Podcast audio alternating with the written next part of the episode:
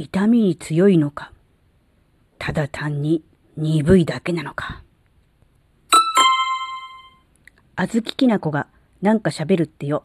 この番組は人生100年時代の折り返し地点で絶賛瞑想中のあずききなこがお送りします。皆さんこんにちは、あずきなです。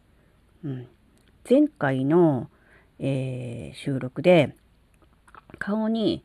イボができて液体窒素で処置したよっていう話をしたと思うんだけど、うん、それから1週間経ってまた皮膚科に行って、えー、処置をしてもらってきた。で、その時に、うん、先生から、前回痛かったでしょうっ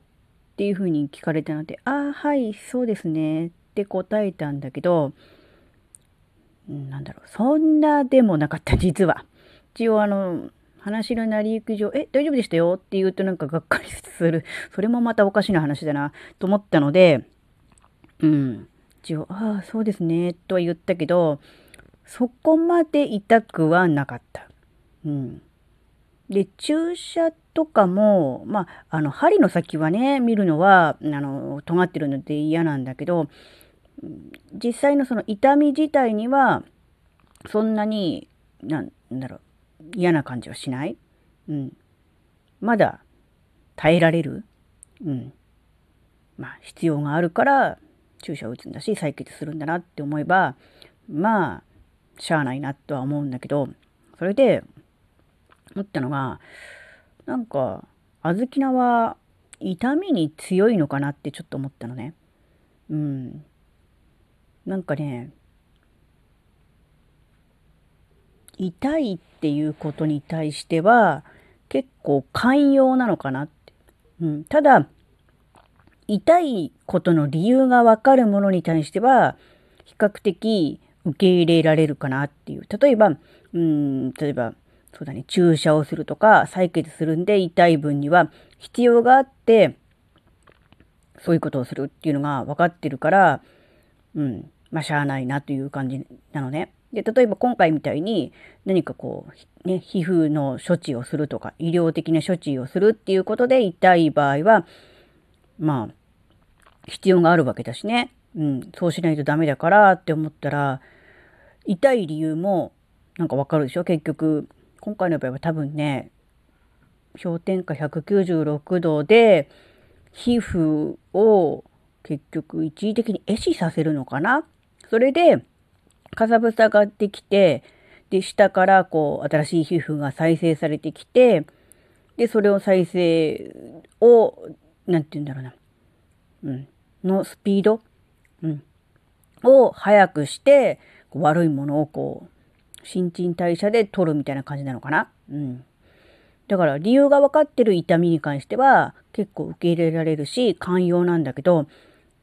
逆にねあのなんか分かんない痛みに対しては、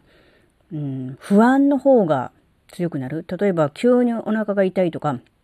急にどっか体の一部が痛いとかってなると痛みそのものよりもその原因に関して気になって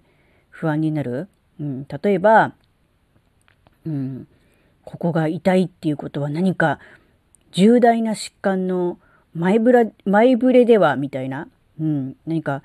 恐ろしい病気の兆候なのではみたいな思って、うん、なんか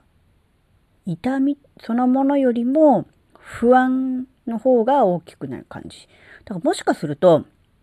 痛みに強いというよりは、痛みに対して鈍感なのかなっていう。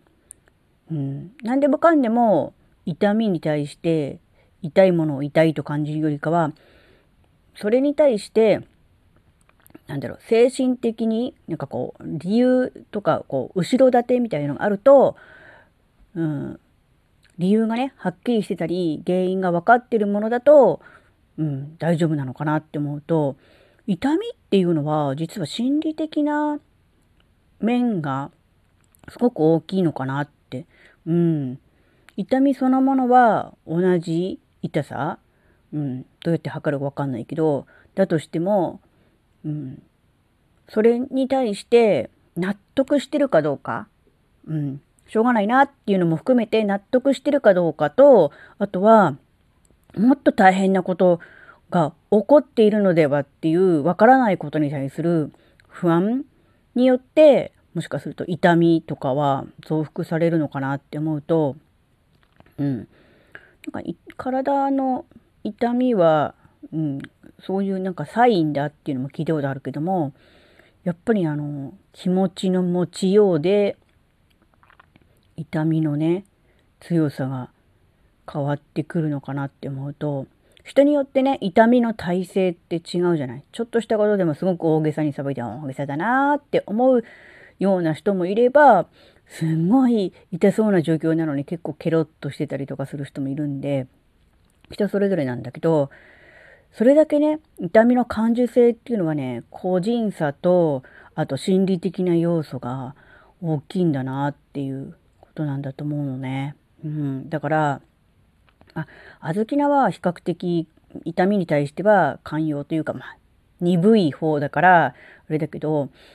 うん、感受性がね痛みの感受性が強い人に対してその程度のことで痛がるなんてっていうような気持ちももうねないわけではなかったんだけど、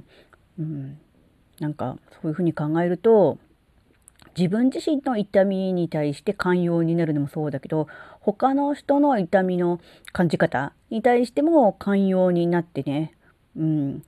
うん、そのぐらいで痛がるなんておかしいよ、みたいな感じのことをね、言ったりとかね、思ったりとかするのはね、あんま良くないなっていうね、そういうことをね、考えちゃったななんていうお話でした。はい。それではまた次回お会いしましょう。バイバーイ。